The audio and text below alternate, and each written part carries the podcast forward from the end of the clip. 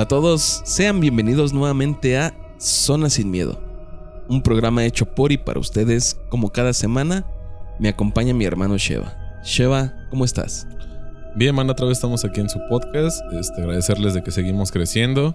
Eh, ya tenemos más o menos planeado el, el programa para el 30. ¿Y esta semana qué tenemos, DJ? Esta semana les tenemos dos relatos. Los dos pidieron que fueran anónimos. Los dos son referentes a brujería. Si ustedes alguna vez han tenido algún problema con la brujería, saben de alguien que tuvo que ver con la brujería, conocen a alguien que practique todo esto, envíenos sus historias, ya saben, aquí las vamos a compartir. Esta semana les tenemos dos relatos referente a ella y los dos son pues, algo fuertes, ¿eh? Entonces, prepárense para lo que viene. Sí, de hecho, este, estamos planeando traer este, a un, un amigo mío que es santero este, a ver si, si, puede acompañarnos pues, para que nos resuelva un poco de, de, las dudas que tal vez puedan surgir con respecto a esta religión. Y pues vamos a ver primero este, qué tenemos esta semana, DJ. Y vámonos con el primer relato.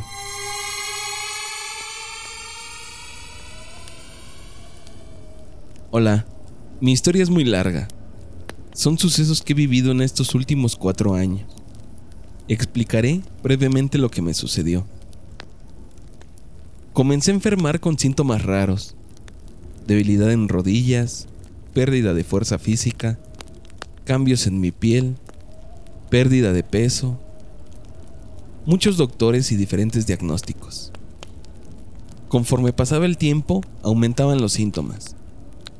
Durante este tiempo me embaracé. Un embarazo de alto riesgo, pero al final tuve a mis gemelas. Ellas nacieron bien. Al completar la cuarentena regresé a trabajar y empeoré. Aparte de los anteriores malestares, ahora vivía enferma del estómago y vomitaba horrible, oscuro como aguas negras y con un olor a cerveza, como a cebada. Era algo asqueroso. Llegó el momento en que ya no podía ni cargar a mis hijas. No podía subir escaleras, ni siquiera podía agacharme y tocar mis pies. Vivía violencia psicológica por parte de mi esposo y sus papás, debido a que no creían que estaba enferma y se burlaban de mi apariencia física. Llegó un día en que no soporté y pedí ayuda a mi familia y así me fui de esa casa.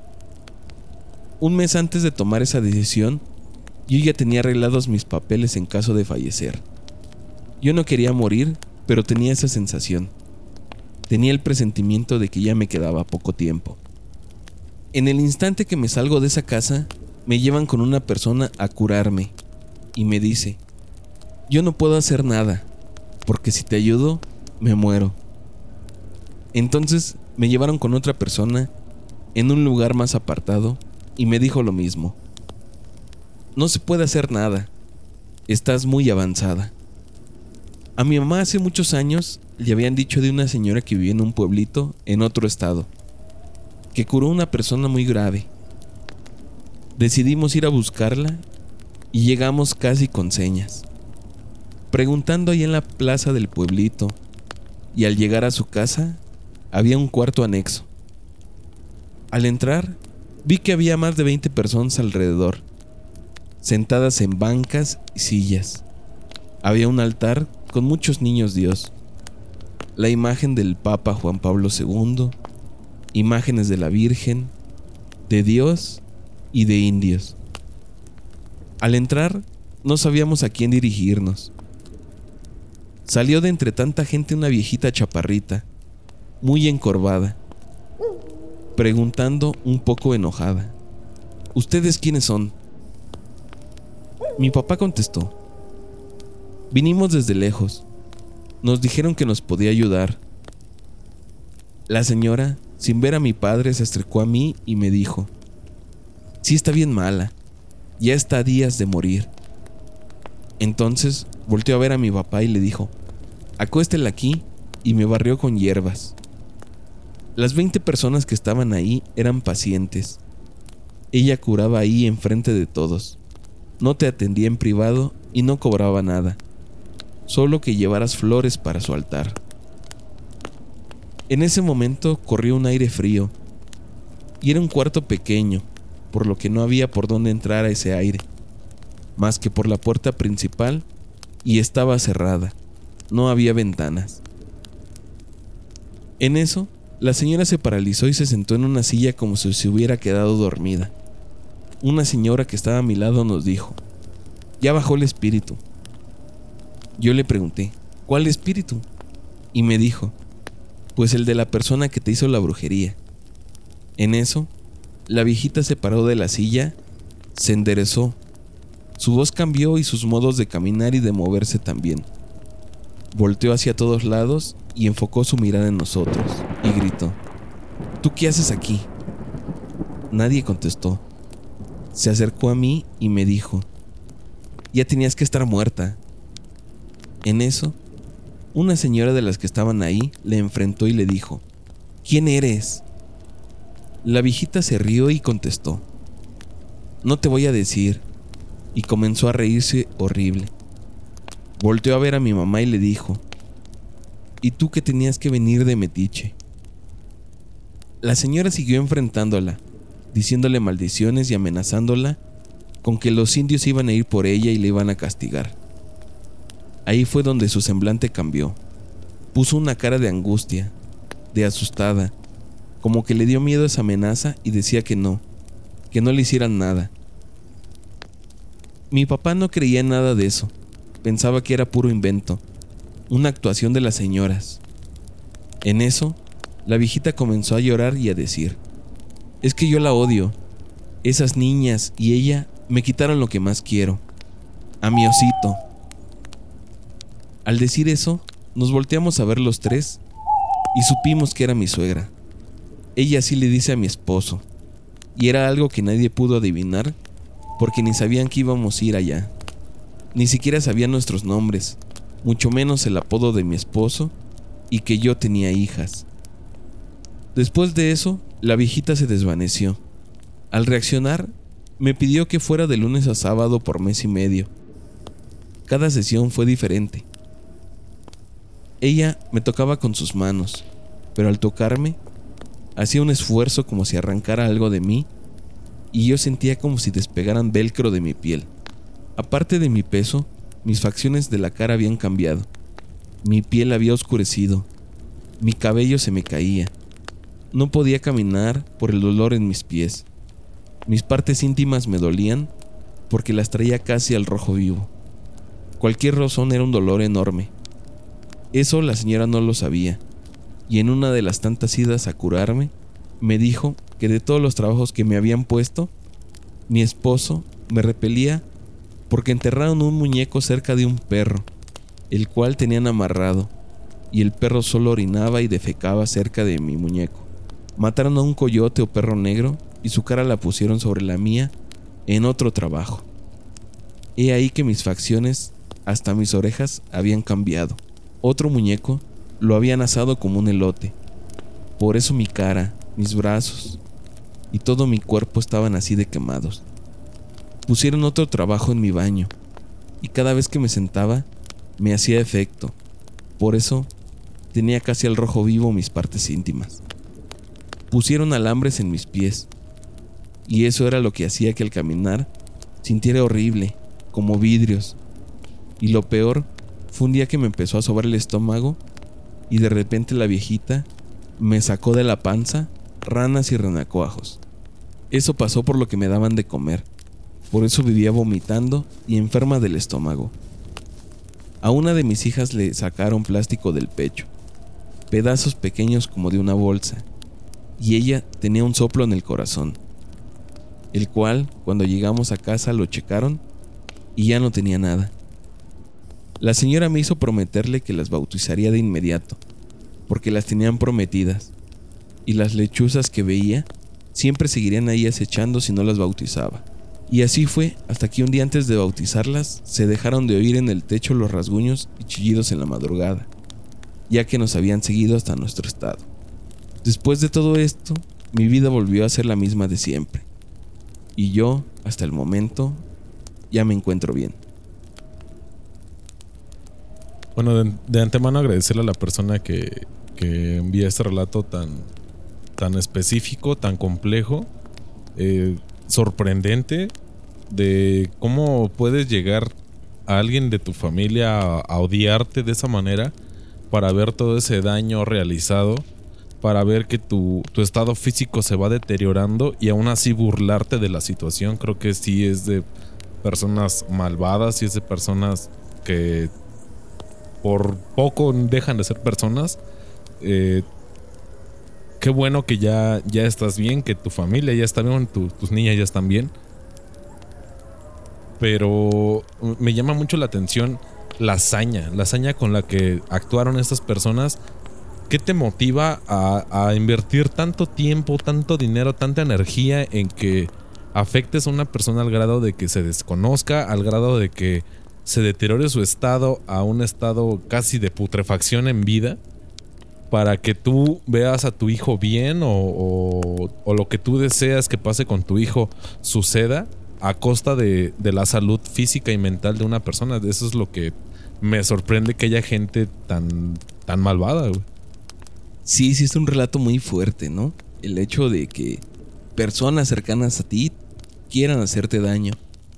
Y en este caso solo fue por, digamos, el capricho de su suegra, que era quien sentía que había perdido a su hijo al irse con esta persona, con la chica del relato, y ella no los quería ver juntos. O sea, independientemente si su hijo fuera feliz con esta persona o no, ella lo único que quería es que no estuvieran juntos. No sé por qué tanto odio de, de la señora hacia la chica del relato. No, no sabemos el contexto de lo que pasó. Pero creo que nada justifica el hecho de que actúe de esta manera. Porque no solo fue un trabajo, así como nos lo relata, creo que fueron al menos cuatro los que le hizo. O sea, Sí. distintos para atacarla por distintos lados. Y no sé cómo le esté yendo ahorita a la señora que realizó este trabajo. Sabemos que todo esto Se regresa. se regresa. Y a lo mejor no de la misma manera, sino multiplicado.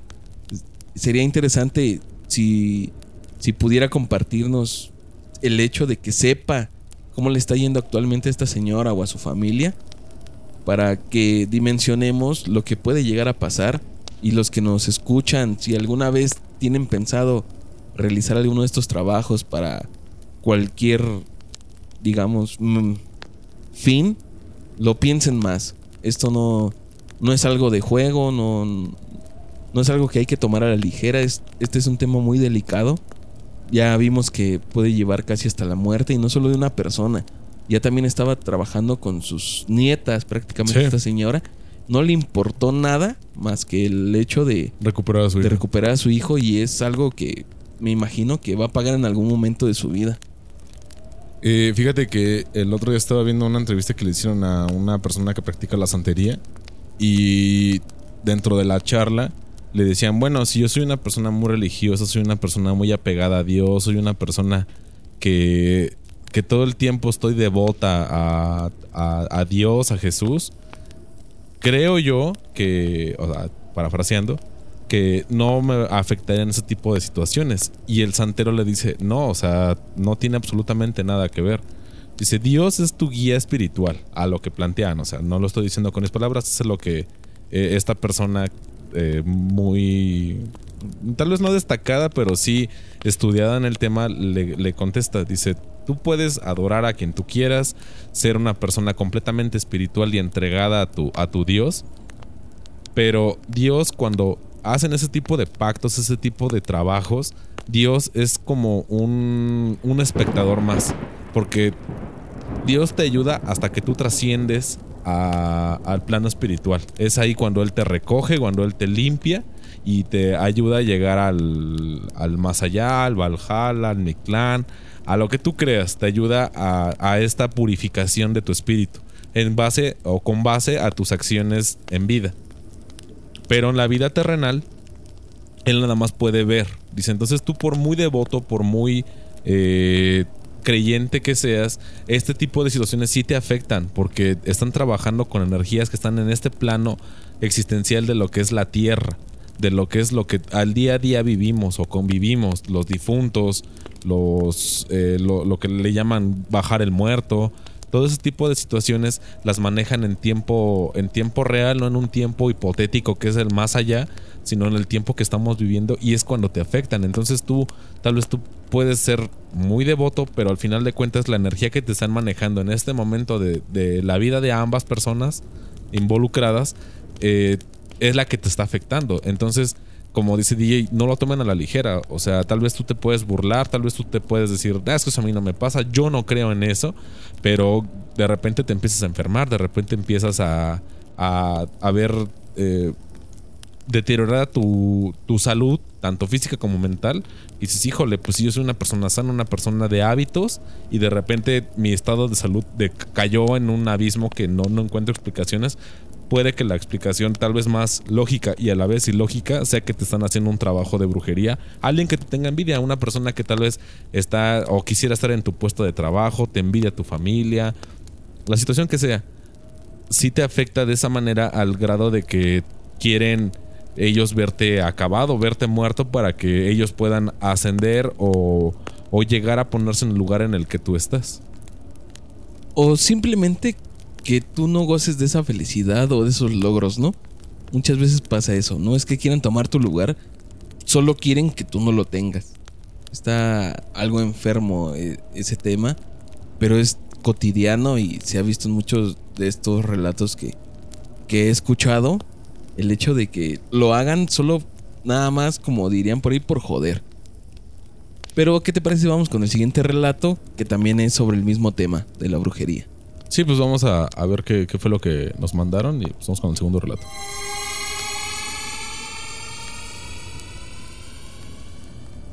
Cuando yo tenía 16 años, tuve una noviecita de mi misma edad. Ella vivía en un pueblo vecino. Y ese pueblo tiene una mala fama, ya que su gente practica la brujería. Yo le iba a ver a su casa en ese pueblo de brujas y de mucha violencia. Yo iba casi solo los domingos, que era el día que tenía más tiempo de verla. Pero tengo que decir que yo iba a escondidas de mis papás, ya que ellos no me dejaban ir a ese pueblo porque era muy peligroso. Así que ellos solo sabían que yo tenía una novia, pero no sabían de dónde era. A mí no me gustaba mucho ir a su casa, pues su familia era rara. Yo había escuchado rumores de que su mamá practicaba brujería, así que eso me daba un poco de miedo. Además de que donde ella vivía era un lugar muy solitario. No había muchas casas alrededor y había muchos árboles y un río. En fin, era algo tenebroso ir por allá. Yo de necio porque me gustaba mucho mi novia y la quería mucho. Aparte, me parecía una chica normal, nada fuera de lo común, solo que sí insistía mucho en que comiera las cosas que ella me daba, como dulces o cosas por el estilo, pero nunca le acepté nada. Y bueno, yo como siempre, todos los domingos iba a verla y después de eso me iba para mi casa. Casi siempre me iba ya que estaba oscureciendo y tenía que caminar por muchos terrenos muy solitarios para salir de ese pueblo.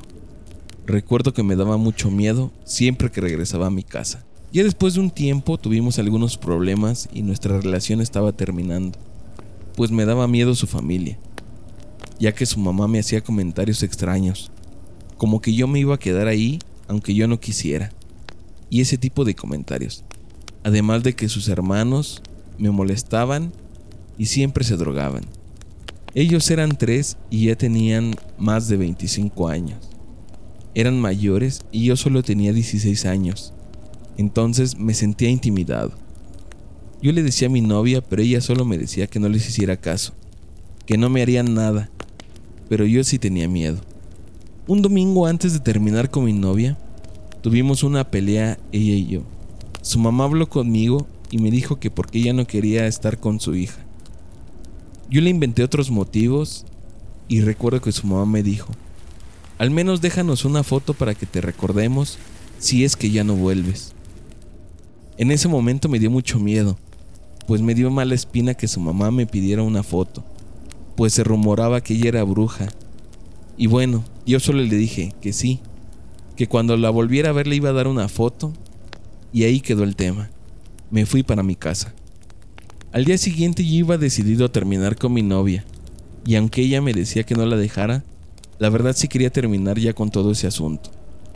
Cuando estábamos terminando, salió su mamá y me dijo que me calmara, Me dio un vaso con agua, pero lo miré y se veía rara esa agua. Y obvio, no me la tomé. La terminé, le dije adiós y vi que su mamá se molestó conmigo. Recuerdo que el último que me dijo fue, vas a ver que vas a volver aquí. Yo me di la vuelta y me fui. Cuando iba caminando hacia mi casa, fue una pesadilla todo ese tiempo. Ya eran casi como las 7 de la noche.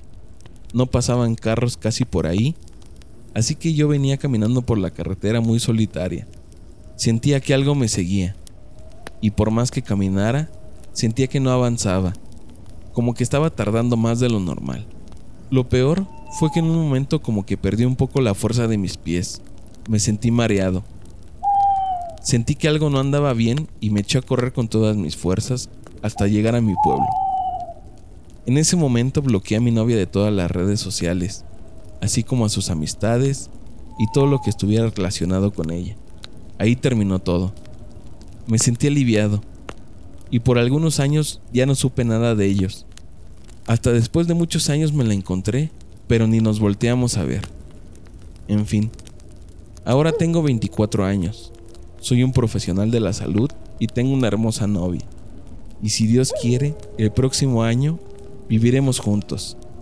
Estoy en la mejor etapa de mi vida y, como último dato, mis papás nunca supieron esto y nunca se los he contado. Nunca les he dicho que tuve una novia de ese pueblo, olvidado por Dios. Bueno, eh, agradecer a la persona que nos manda el relato. Eh, es, es, triste, ¿no? Que, que a pesar de que tu pueblo o que tal vez la chica, como menciona el, chavo que nos manda el relato, eh, la veía de una manera normal, no la veía como con otras ondas, no la veía en otra vibra. Pero ella sí se estaba pegando a lo que a lo que su familia conocía, a lo que su familia decía o a lo que su familia tal vez le fue metiendo en, en la cabeza de que es que nosotros sí podemos, nosotros podemos controlar a las personas, podemos manipular a las personas por medio de la magia, por medio de la brujería y que este chico afortunadamente haya salido de esa relación sin realmente algún una que otra cosa que le haya intimidado más allá de, lo verbal, pues yo creo que ese güey sí debe de, de, agradecer el, hecho de que, de que su vida siguió fluyendo, de que su vida sigue progresando, pero pues sí te queda el como que la espina de decir, pues a poco, o sea, si yo era un novio que tal vez era de, o sea, yo no me veía proyectado con ella porque tal vez yo en ese momento de mi vida ni siquiera sabía qué iba a hacer yo con mi vida. Pero su familia me decía con una certeza, con una seguridad de que no, es que tú te vas a quedar aquí. Y por, o que de mi cuenta corre que tú te quedes aquí. Obviamente intimida, un, si de por sí, o sea, llevarte con la familia de tu novia a esa edad es, es algo pues complicado. Posteriormente, pues sí te intimida demasiado, ¿no? O sea, sí es de que estás todo el tiempo pensando en, híjole, pues ojalá que no, que no me vayan a hacer nada, que no vayan a afectar a mi familia o que mi familia no se entere, porque en este caso pues el chavo ya sabía que la que el pueblo tiene una reputación pues por algo, ¿no? Ahora sí que las las leyendas no se hacen pues de a gratis, sino ya hubo un antecedente previo para que todos pensaran que, que ese pueblo, la gente que vivía ahí no era de buena vibra. Sí, yo también quiero agradecer al chico por el relato, aunque no haya sucedido algo paranormal, qué bueno. Y quiero hacer énfasis, quiero hacer hincapié en esta parte en que de repente debemos de hacer caso a, estas corazonadas que tenemos, ¿no? Sí. Él sabía que a lo mejor su familia no era totalmente de fiar, la familia de su novia, que tenían esta fama en ese pueblo de que la mayoría se dedicaban a la brujería y todo este tipo de cosas. Y el hecho de que su mamá cuando sabía que él se iba a ir le pidiera una foto o le dieran cosas para, para comer o para beber que él desconfiaba. Afortunadamente le hizo caso a esta corazonada de decir, ¿sabes qué? No, no lo voy a tomar, no lo voy a beber, no lo voy a comer porque yo siento que esas cosas no son algo bueno, ¿no? A lo mejor él mismo fue el quien, quien se libró de esto. ¿Quién sabe qué hubiera pasado si hubiera aceptado estos regalos que le estaban dando o esto o haber dejado su foto que, eso sí se me hace muy extraño, ¿no? Que, sí, te piden una foto que es como de bueno, al menos si te vas déjanos esta una foto tuya para recordarte. Eso sí, da Sí, mucho que pensar. No, no falta que le pidan un mechón de pelo, ¿no? O "Da- déjame algo, algo de tu ropa. O sea, dices, pues ¿para qué, no? Si al Sí. final de cuentas estamos terminando con algo es porque yo ya no pretendo volver aquí. ¿Por qué tú te quieres quedar con una esencia mía? Por mucho a poca que sea. Si es de que, o sea, automáticamente en cuanto te dicen eso, a mí jamás me lo han pedido, pero pues saltan las luces rojas, ¿no? Dices, oye, pues ¿por qué, no? ¿Por qué quieres algo tan personal, algo tan específico mío para que vivas en el recuerdo de la familia, pues no lo creo, ¿no? Y más con este antecedente que, que dice el chavo que, que ya todos sabían que en ese pueblo pues se, se manejaba con magia. Y qué bueno que a este, este chico pudo continuar con su vida y no sucedió nada. Inclusive nos comenta que después a los años se le encuentra y se hicieron como si nunca se hubieran visto, ¿no? Sí. Como totalmente desconocidos. Qué bueno que fue así, que ya pudo continuar con su vida. Sigue ahorita, tiene su pareja, se va a casar. Qué bueno que, que esa historia tiene un buen final. Y esto es porque él hizo caso a su corazonada, a lo que sentía. Y no, no se dio ante esta presión de la familia de su novia. Ante la intimidación de sus hermanos, de la mamá de su novia. Ojalá y muchos tomen este relato como un ejemplo a seguir de, de lo que se debe de hacer. Y estos son los dos relatos que les tuvimos esta semana, los dos referentes a la brujería. Si ustedes tienen alguna historia de este tipo, mándenosla y la estaremos leyendo aquí próximamente. La siguiente semana les tenemos el especial. Ahorita todavía es sorpresa, ya la siguiente semana lo escucharán. Si ustedes quieren contribuir a este especial, mándenos sus historias de pactos con demonios, gente gente que ha hecho pactos con demonios, Satanismo. Del satanismo, Sí, para hacer un, recopilatorio de, de todo esto, de lo que ustedes nos manden, con lo que nosotros vamos a investigar. Y este, pues esperemos que, que les guste. Y pues bueno, agradecerle a la persona que nos envió esto, que ustedes que siguen compartiendo, que de favor nos manden, ya vieron que en audio, que en- por texto, como sea, los, los escuchamos, los leemos, les tomamos la importancia y la seriedad que merecen. Y pues bueno, este, gracias por, por seguir compartiendo, banda. Sí, sigan enviando sus historias. Ya saben que tenemos disponible la página de Facebook. Estamos ahí como La Zona Sin Miedo. También en nuestro WhatsApp, que es el 55 40 59 14 14. Gracias a ustedes vamos a llegar ya a los 30 episodios. Esperemos que sigan siendo muchos más. Todo esto depende de ustedes, que sigan colaborando con nosotros, sigan enviándonos sus relatos y nos seguiremos escuchando aquí cada semana. Como ya saben, cada martes hay un nuevo episodio. Cuídense mucho. Bye.